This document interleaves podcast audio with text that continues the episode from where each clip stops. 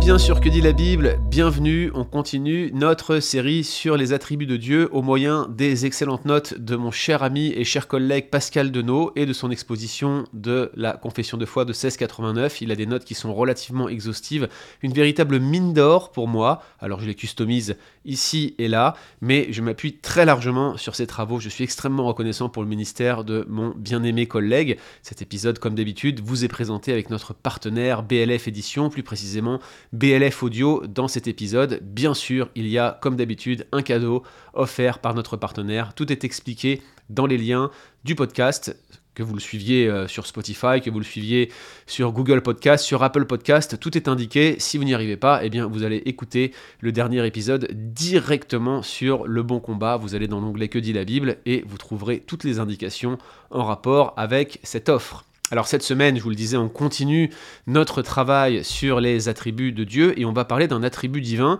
qui n'est pas euh, sans euh, controverse puisqu'il s'agit de l'impassibilité divine. Alors l'impassibilité divine vient euh, de l'idée qui est véhiculée dans notre confession, hein, que j'utilise jusqu'ici pour les besoins de cet épisode, la 1689, mais vous retrouveriez exactement la même expression dans d'autres confessions de la même époque comme la confession de Westminster, par exemple. On utilise ici le terme impassible. L'idée c'est que Dieu n'a pas de passion, et souvent, dans la perspective moderne, l'impassibilité semble véhiculer l'idée que Dieu serait indifférent, que Dieu serait sans émotion, que Dieu serait éventuellement un être qui serait froid, qui serait insensible à ce que nous pouvons vivre. Et bien évidemment, personne ne veut d'un Dieu comme celui-là. On veut un Dieu passionné, on veut un Dieu qui soit capable de s'émouvoir, on veut un Dieu qui ne soit pas indifférent, on voudrait un Dieu qui interagisse avec nous, qui corresponde aux émotions que nous pouvons ressentir. En réalité, chers amis, notre conception de l'impassibilité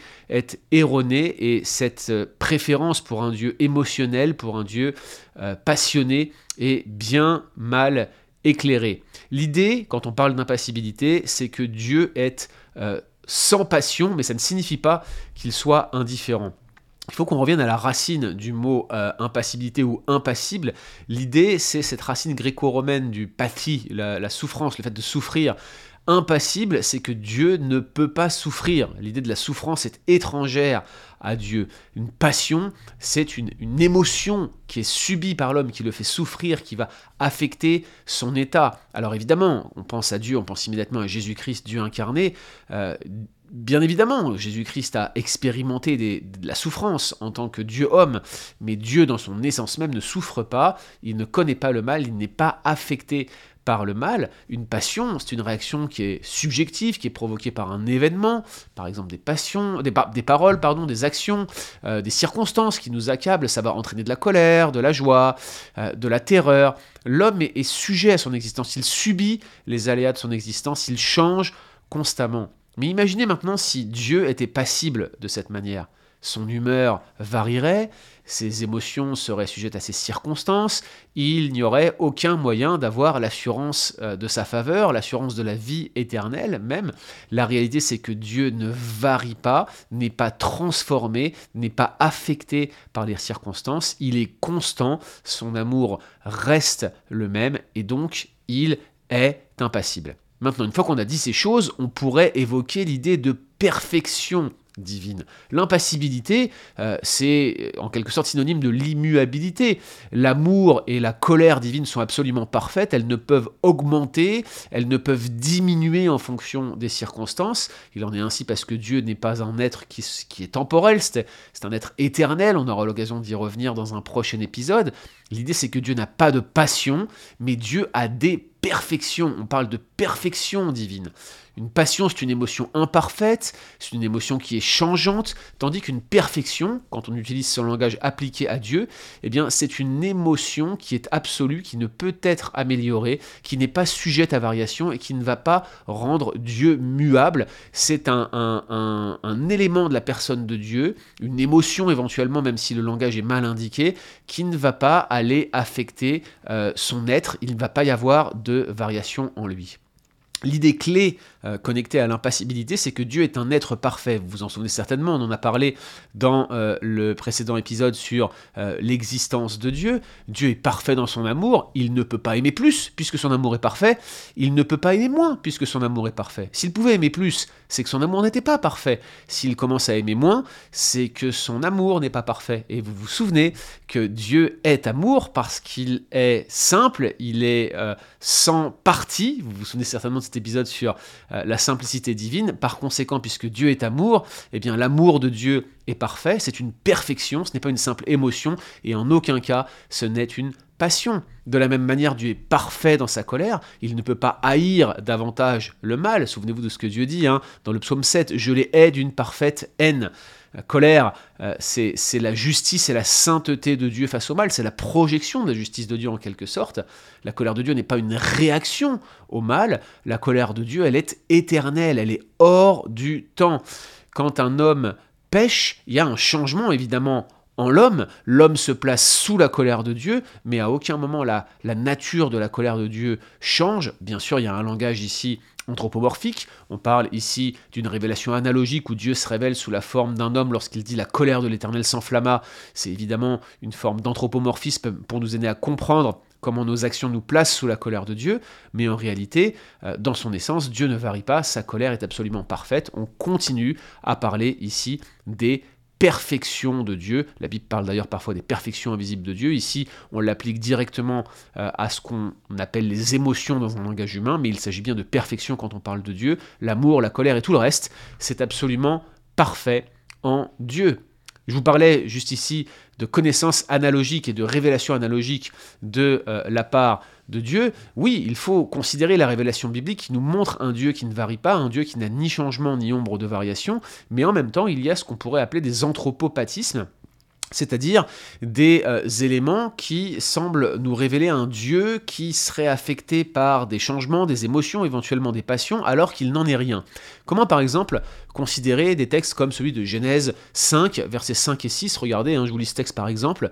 L'Éternel vit que la méchanceté des hommes était grande sur la terre, et que toutes les pensées de leur cœur se portaient chaque jour uniquement vers le mal. Et l'Éternel se repentit d'avoir fait l'homme sur la terre, il fut affligé en son cœur. Alors comment on interprète un passage comme celui-là? On pourrait aussi euh, parler d'Exode 32. Vous savez, c'est l'épisode où euh, Israël s'est fait un veau d'or. L'Éternel dit à Moïse, je vois que ce peuple est un peuple au cou raide. Maintenant, laisse-moi, ma colère va s'enflammer contre eux. Je les consumerai, mais je ferai du tout une grande nation, etc.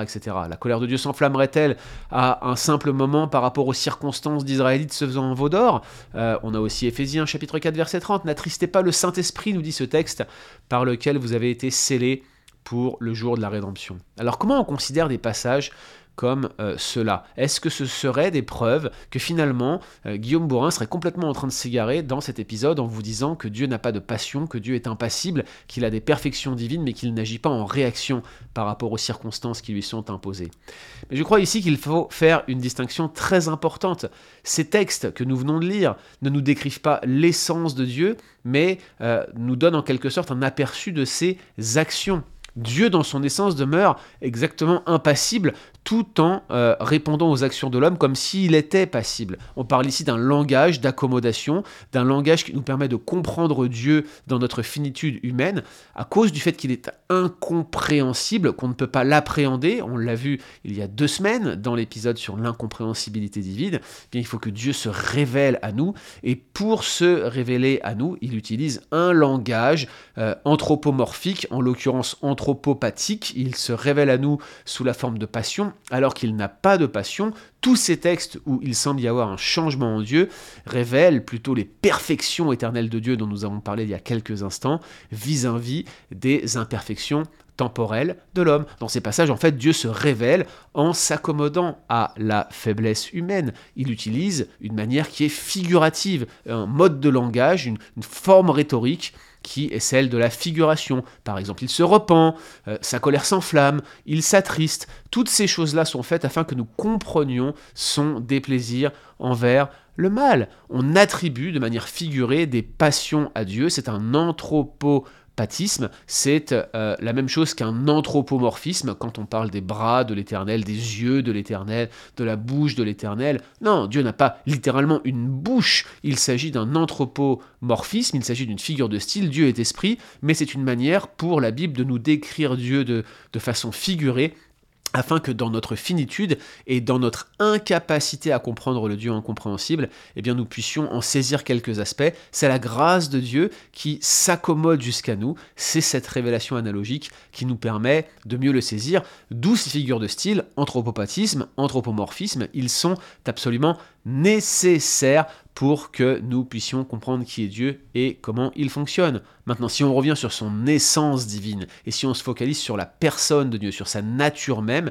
eh bien, il est absolument immuable. Il y a des textes qui se focalisent sur l'essence divine et elles, nous décrivent Dieu comme un être immuable. Il y a des textes qui euh, nous montrent que dans son être, Dieu ne peut pas être euh, passible, Dieu ne peut pas varier, et ce sont ces textes sur l'essence de Dieu qui vont nous permettre d'interpréter les textes où on nous décrit les actions de Dieu de manière anthropopathique. Laissez-moi vous donner quelques exemples là encore. Prenons Nombre chapitre 23 verset 19. Dieu n'est point un homme pour mentir, ni un fils d'homme pour se repentir. Alors Dieu se repentirait-il Comme il le dit à Jonas, je me repens de ma colère? Bah oui, mais c'est un, un anthropopathisme que nous avons ici. Mais si on regarde à l'essence de Dieu, Dieu n'est pas un homme pour mentir ou se repentir. En réalité, dans son essence, Dieu ne change pas, ne varie pas. C'est bien le texte de Jonas qui nous décrit une action divine sur un mode anthropopathique. Et donc cela explique pourquoi ces deux textes semblent se contredire Point de contradiction, juste une figure de style différente. L'un est littéral, il est du domaine de la description, description de l'essence de Dieu. L'autre est une description figurée par un anthropopathisme pour nous expliquer un mode d'action divin. Et l'autre texte clé hein, euh, que l'on cite régulièrement euh, dans le Nouveau Testament, c'est Jacques chapitre 1, verset 17. Toute grâce euh, excellente, tout don parfait descend d'en haut du Père des Lumières, chez lequel il n'y a ni changement ni ombre de variation.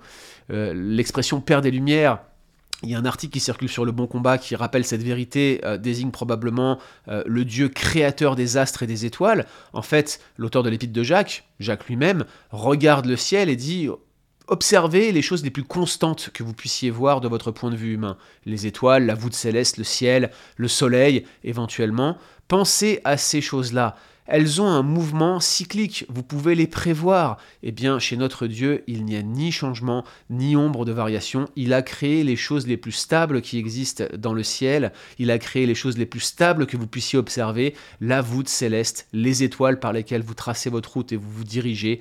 Dieu est ce Père des Lumières, et lui, en lui, il n'y a ni changement, il n'y a pas la moindre ombre de variation, il est impassible. Ces textes que je viens de vous citer nous présentent Dieu dans son essence propre. Il n'y a pas de contradiction. Souvenez-vous, il faut maintenir cette distinction entre l'essence divine, la substance divine, la nature divine et les actions de Dieu. Les passions divines, ou en tout cas les textes qui semblent révéler des passions divines, ne sont rien d'autre que des anthropopathismes qui sont là pour décrire des modes d'action de Dieu et pour nous aider à comprendre quand nous nous plaçons, par exemple, sous la colère de Dieu ou comment nous pouvons interagir avec Dieu par la prière. La repentance divine, pour revenir sur ce thème-là, euh, Dieu n'est pas subitement devenu triste. Euh, l'homme s'est placé sous le déplaisir de Dieu. S'il y a un changement, s'il y a une variation, c'est bien de l'homme que ce changement vient.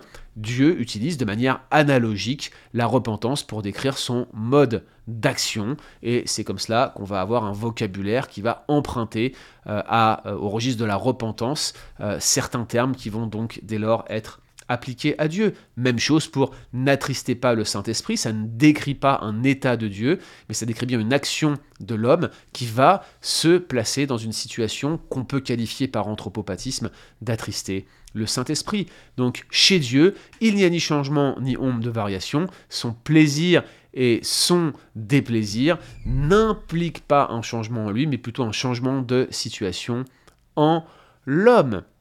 Dernier point que j'aimerais mentionner maintenant pour aborder euh, et pour conclure plutôt cette euh, doctrine de l'impassibilité divine. Souvenons-nous que Dieu est un être, certes c'est un être, mais c'est un être personnel et non pas une force impersonnelle. Euh, l'idée, c'est de ne pas dépersonnaliser Dieu par euh, notre conception qui serait erronée de l'impassibilité. Dieu est un être personnel, mais c'est aussi un être qui rentre en relation avec nous en se plaçant à notre niveau, d'où l'existence de ces euh, anthropopathismes. Dieu agit de manière immanente, bien qu'il transcende cette création, donc il est transcendant, il intervient dans le temps, et pourtant il reste complètement éternel, hors du temps sa perfection éternelle ne le rend pas statique ou figé, sa révélation de lui-même est en fait accommodée à notre finitude. C'est la révélation analogique qu'on a décrit à plusieurs reprises dans cet épisode. Avec les croyants, il est un père qui approuve et qui désapprouve ses enfants, mais cela n'implique pas de changement. Il n'est pas changé par nous, c'est nous qui sommes transformés par lui l'impassibilité divine est la source d'un grand réconfort d'une parfaite assurance, parce que nous avons un Père dont la bonté est immuable. Nous n'allons pas faire varier Dieu dans son essence. Ce n'est pas nous qui causons nos propres bénédictions, elles sont éternelles, elles sont immuables, elles sont en lui.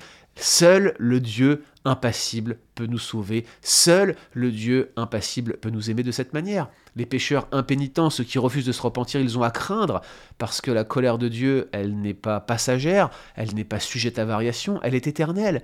Mais de même, la colère de Dieu, elle ne peut être apaisée que par le sacrifice de son Fils, offert par l'Esprit éternel, et ceux pour qui ce sacrifice est efficace, ceux sur qui elle est appliquée, ils peuvent avoir l'assurance de leur salut, parce que ça ne dépend pas d'eux, ni de leurs circonstances, mais de notre Dieu qui est immuable, qui ne change pas, ses perfections éternelles sont en direction de notre bien, si nous sommes en lui, et c'est parce qu'il est impassible que nous pouvons avoir cette assurance. Donc Dieu ne change pas, ni dans ses émotions, et dans ses perfections d'attributs. Il est le Dieu parfait, il est l'être parfait, il est impassible.